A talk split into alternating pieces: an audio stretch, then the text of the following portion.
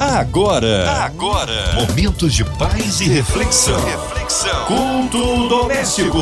A palavra de Deus para o seu coração. Com Márcia Cartier. Bênção de Deus, juntos mais uma vez aqui, porque este culto nasceu no coração de Deus para abençoar as nossas vidas. E você que tá aí ligadinho na 93 FM, vamos juntos aprender de Deus. Hoje com o pastor Marcos Góes, ele é membro ali da PIB em Teresópolis. A paz, pastor Marcos. Olá, queridos, aqui é pastor Marcos Góes e eu quero dizer da minha satisfação de estar com vocês aqui na Rádio 93 FM e também trazer o meu abraço forte à minha querida amiga a locutora Márcia Cartier. Amém! Bom recebê-lo aqui em mais um culto. Hoje a palavra no Antigo Testamento, é isso, pastor Marcos Góes? Queria que você pegasse a sua Bíblia e abrisse no Salmo 30, que nós vamos ler do versículo 1 ao versículo 5. A palavra de Deus para o seu coração. Então vamos lá então. Eu te exaltarei, ó Senhor, porque tu me livrastes e não permitiste que os meus inimigos se regozijassem contra mim. Senhor meu Deus, clamei a ti por socorro e tu me saraste. Senhor, da cova fizeste subir a minha alma, preservaste a minha vida para que não descesse à sepultura. Salmodiai ao Senhor, vós que sois seus santos, e dai graças ao seu santo nome. Porque não passa de um momento a sua ira, e o seu favor dura a vida inteira. Ao anoitecer, pode vir o choro, mas a alegria vem pela manhã. Que Deus nos abençoe através da leitura da Sua palavra. Qual é o significado do Salmo 30? um salmo e canto na dedicação da casa de Davi. Ou melhor, um salmo, um cântico de dedicação para a casa, por Davi. Um cântico de fé, visto que a casa de Deus aqui mencionada, Davi não viveu para contemplar. Um salmo de louvor, visto que um juízo terrível havia sido suspenso e um grande pecado foi perdoado. Pela nossa versão inglesa ou portuguesa, parece que este salmo foi pensado para ser cantado na construção daquela casa de cedro que Davi construiu para si quando não mais precisou se esconder na cavela de Adulão, mas já se tornara um grande rei. Se esse for o sentido, seria bom observar que é direito o crente, quando se muda, dedicar a sua nova morada a Deus. Devemos chamar nossos amigos cristãos e mostrar que onde nós habitamos, Deus habita, e onde temos uma tenda, Deus tem um altar. Mas como o canto se refere ao templo, para o qual era a alegria de Davi depositar material e para o terreno que comprou mais tarde, no passar dos anos, o terreiro de Araúna, precisamos nos contentar com a fé santa que previu o cumprimento da promessa feita a ele com respeito a Salomão. Em todo este salmo há indicações de que Davi estivera muito aflito depois de se ter presunçosamente imaginado estar seguro. Quando os filhos de Deus prosperam de um jeito, geralmente são provados de outro, porque poucos de nós podemos ter pura prosperidade. Mesmo, mesmo as alegrias da esperança precisam ser misturadas com as dores da experiência. E tanto mais quanto o conforto cria segurança carnal e autoconfiança. Não obstante, o perdão logo seguiu o arrependimento e a misericórdia de Deus foi glorificada. O salmo é um cântico, não uma lamúria, que seja lido à luz dos últimos dias de Davi, quando ele havia contado seu povo e Deus o castigou. E depois, em misericórdia, mandou hoje o anjo embanhar a espada. No terreiro de Araúna, o poeta recebeu a inspiração que rebrilha. É o salmo da numeração do povo e da dedicação do templo que comemorou a suspensão da praga. Davi havia, havia acabado de receber um grande livramento da parte do Senhor, de uma grande investida de seus inimigos, de modo que não lhes permitiu que se regozijassem contra o seu ungido. Contudo, Davi revela que este livramento não lhe veio espontaneamente pelo simples fato de ser justo, de ser um santo de Deus, mas porque ele havia clamado por socorro. E o Senhor o curou, preservando-lhe a vida, para que não descesse prematuramente à sepultura. Davi reconhecia que aquela vitória não fora somente por amor a ele, mas por amor e para o benefício de todo Israel. E por isso conclamou todos os santos do Senhor a salmodiá-lo com louvores e a darem graças ao seu santo nome.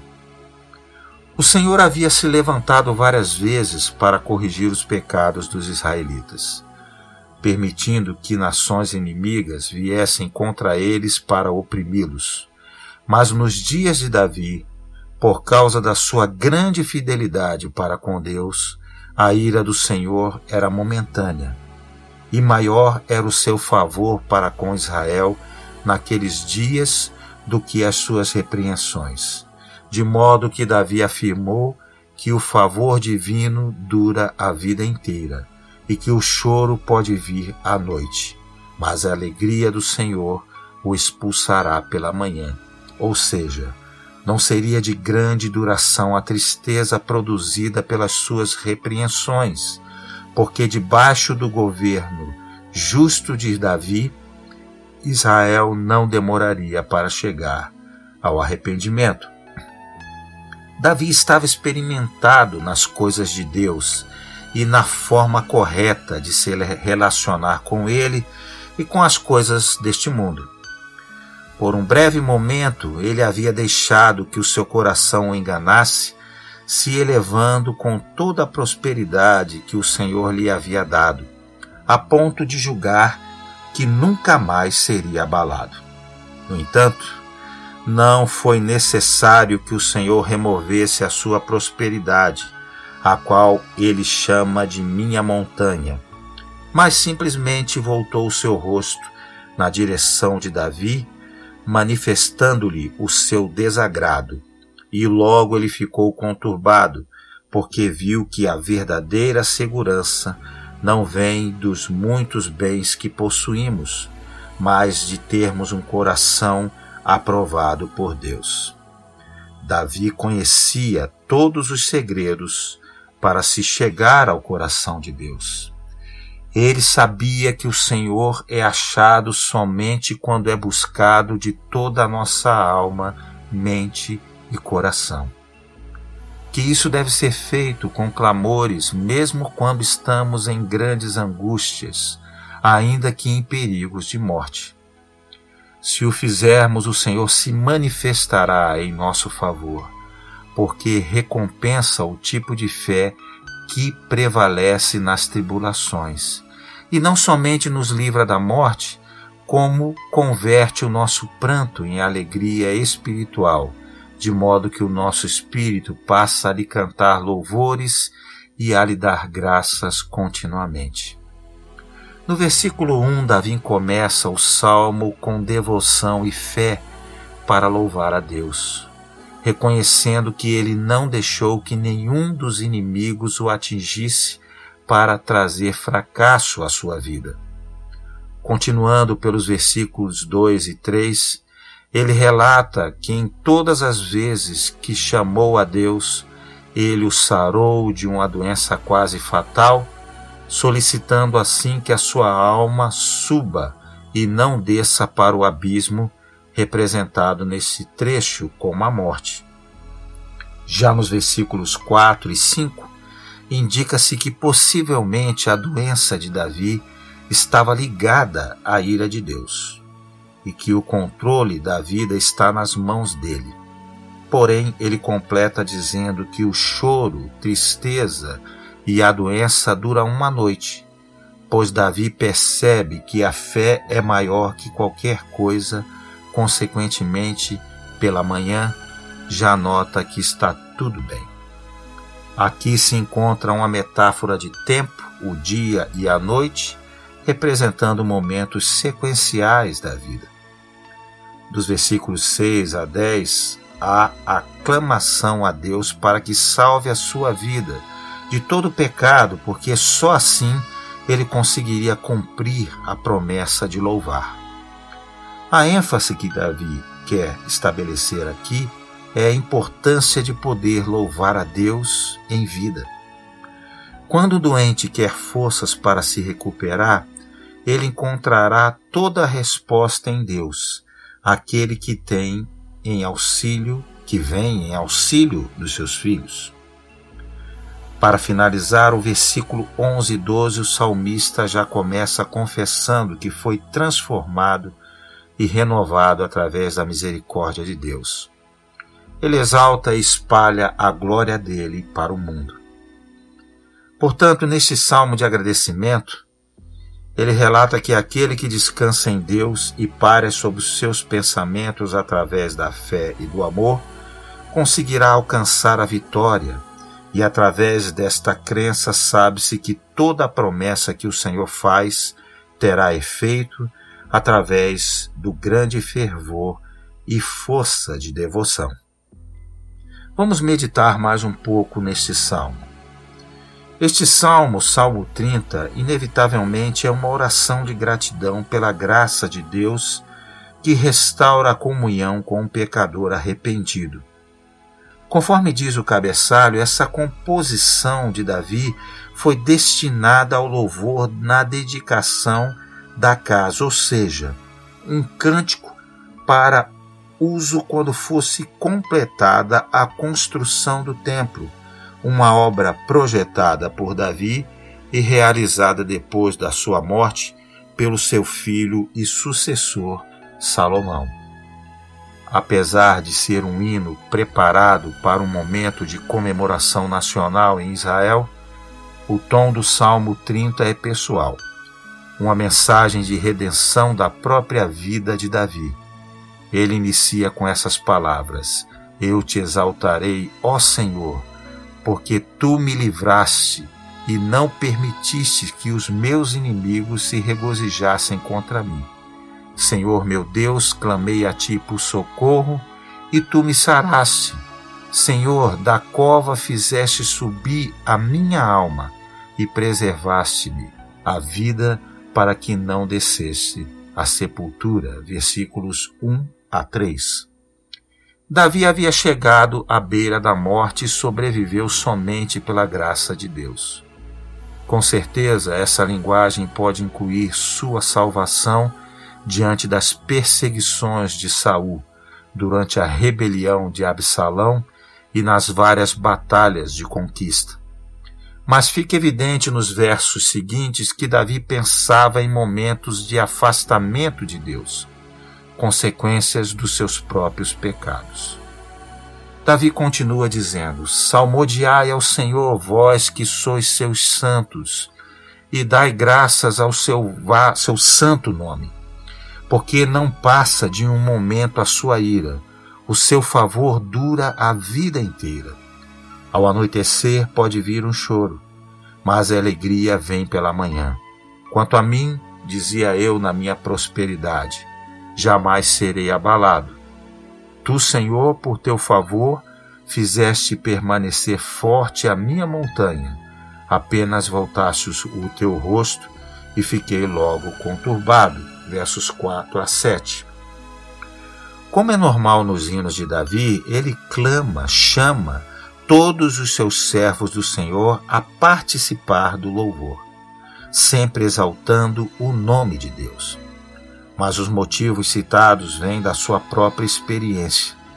Ele viu a grande diferença entre a ira e a graça de Deus, pois a ira passou e a graça permanece. Depois do livramento, é fácil cair no erro da autoconfiança. Davi confessa essa falha. Ele havia cometido esse erro de confiar em si, pensando que nunca seria abalado. Depois de Deus dar para Davi grandes vitórias sobre Saul, Absalão e as nações ao seu redor, ele decidiu, sem permissão divina, fazer um censo da nação de Israel. Deus não se agradou dessa decisão do rei Davi e enviou um castigo severo que custou a vida de setenta mil homens, ovelhas, sob os cuidados desse pastor de Israel. Está lá em 2 Samuel 24, de 1 a 17. O vínculo deste pecado de Davi com o Salmo 30 se torna evidente quando consideramos o desfecho da história. Davi procurou perdão. Diz assim: Por ti, Senhor, clamei, ao Senhor implorei. Que proveito obterás no meu sangue quando baixo a cova? Louvar-te-á, porventura, o pó? Declarará ele a tua verdade? Ouve, Senhor, e tem compaixão de mim. Sê tu, Senhor, o meu auxílio. Está lá nos versos 8 a 10.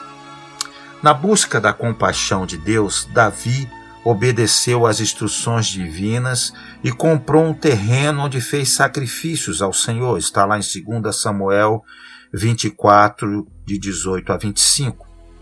Uma vez perdoado por Deus, Parece que Davi dedicou o resto da sua vida aos preparativos para a edificação do templo neste mesmo lugar e à organização dos cultos de adoração em Jerusalém. A graça de Deus demonstrada ao rei Davi motivou esse salmista a se dedicar de coração ao louvor do Senhor. Ele conclui o salmo com esta mensagem alegre: Converteste o meu pranto em folguedos, tiraste o meu pano de saco e me cingiste de alegria, para que o meu espírito te cante louvores e não se cale. Senhor Deus meu, graças te darei para sempre. Nos versos 11 e 12 está esse texto. Nós, como pecadores que precisam da misericórdia de Deus, temos o mesmo motivo para adorar ao Senhor. O rei Davi parece ter aprendido a lição. O Salmo 30 mostra que ele descobriu o custo de sofrimento pessoal que a confiança nos bens e nas circunstâncias favoráveis pode ser traída por mudanças bruscas e indesejadas. Por outro lado, ele também aprendeu que o Senhor é a base da segurança e a fonte de alegria dos que o buscam, ainda que passem por reveses. Além disso, o Senhor é aquele que, conforme seu desejo e sabedoria, conduz a história dos homens, de modo que seus servos devem sempre esperar dele tudo aquilo de que necessitam. O salmo começa com o louvor do seu escritor a Deus só deixa compreender seu contexto à medida que avança para o final. O que rei Davi revela sobre sua situação é que ele, que vivia tranquilo devido à posição política e à riqueza, confiando que isso garantiria seu descanso e alegria, viu tudo ruir de uma hora para outra. Inimigos o deixaram em uma situação tão complicada que Davi teve que recorrer a Deus diante do risco de morrer nas mãos de tais homens. Deus então entendeu sua oração, restaurou sua posição, pelo que o salmista agora o louva, no verso 4 e 12. Nesse contexto, Davi parece ter aprendido três lições sobre a paz e o sofrimento na vida dos servos de Deus. A primeira é que o sofrimento do servo de Deus não é uma realidade final. A segunda é que a paz vinda da prosperidade é frágil e aparente. E a terceira e última é que a verdadeira alegria vem por meio da atuação de Deus. O salmista nos garante que o nosso choro não é permanente. O choro pode durar uma noite, mas a alegria vem pela manhã. Quando o choro nos assoberba, parece que tudo vira noite escura, mesmo quando fora de nós o sol esteja radiante e cálido porque a alegria dos outros só faz nossa tristeza parecer pior e desrespeitada. O choro pode durar uma noite, e na verdade dura. Quanto mais quente e sentidas são as nossas lágrimas, mais comprida e triste parece nossa noite. O choro do cristão, entretanto, é condenado a durar por uma noite. Para aquele que tem o amor de Cristo, não existe lágrima que não seja enxugada pelo Senhor. Após a noite do pranto, temos o direito e, talvez, o dever de esperar pela manhã do Cristo que, com sua luz e poder, substitui o choro pela alegria. A manhã do Cristo sempre nasce em nossa alma. Por mais doloroso que tenha sido o nosso choro, por mais humilhante e raivoso que ele tenha sido. O Senhor nos inunda com alegria pelo poder curativo do seu amor, pela iluminação da sua luz.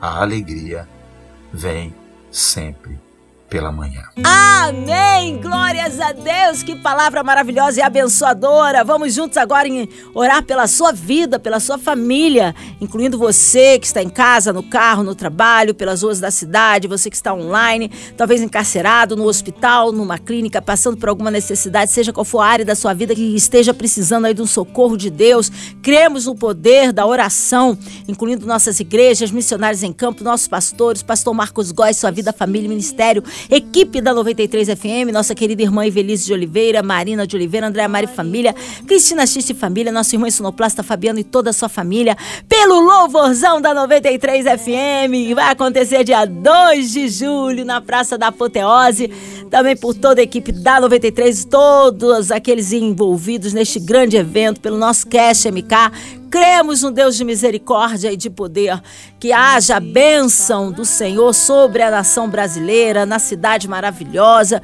em qualquer parte onde tiver alguém agora orando conosco. Pastor Marcos Góes, oremos. Senhor, nós queremos colocar as nossas vidas nas tuas mãos e te pedir que, em nome de Jesus, tu alcance pelo teu Espírito todos aqueles que nesse momento estão tristes, abatidos e precisando da tua alegria em seus corações. Que realmente tu possa, com teu amor, inundar a vida de todas essas pessoas e abençoá-las em nome de Jesus. Eu oro, Senhor, também pela diretoria da Rádio 93, pela gravadora MK Music. Também eu oro por aqueles que perderam tudo em chuvas, alagamentos, por aqueles que perderam familiares, pela situação dos, da Covid, das suas variantes, pelos enfermos, pelos profissionais de saúde, os aflitos, os enlutados e por todos aqueles que, de alguma forma, estejam precisando da tua boa mão sobre a vida deles neste momento. Assim eu oro, em nome de Jesus. Amém. Amém, aleluia! Vai dando glória, meu irmão, recebe aí sua vitória. Pastor Marcos Góes, é sempre uma alegria recebê-lo aqui no Culto Doméstico. O povo quer saber horários de culto, contatos, mídias sociais e considerações finais. Um forte abraço a todos vocês e a minha amiga Márcia Cartier. Espero em Deus possamos nos encontrar em outro culto doméstico para aprendermos da palavra de Deus e louvarmos o seu nome. Quero que você também possa nos acompanhar nas redes sociais. Aqui é Pastor Marcos Góes e me despeço com a paz do Senhor a todos vocês. Um forte abraço. Amém. Obrigado, carinho, a presença e a palavra. Seja breve retorno nosso querido pastor Marcos Góes aqui do Culto Doméstico. E você, ouvinte amado, continue aqui. Tem mais palavra de vida para o seu coração. Lembrando, segunda a sexta, aqui na Sua 93, você ouve o Culto Doméstico e também podcast nas plataformas digitais. Ouça e compartilha. Você ouviu? Você ouviu? Momentos de paz e reflexão. reflexão. Culto doméstico. A palavra de Deus para o seu coração.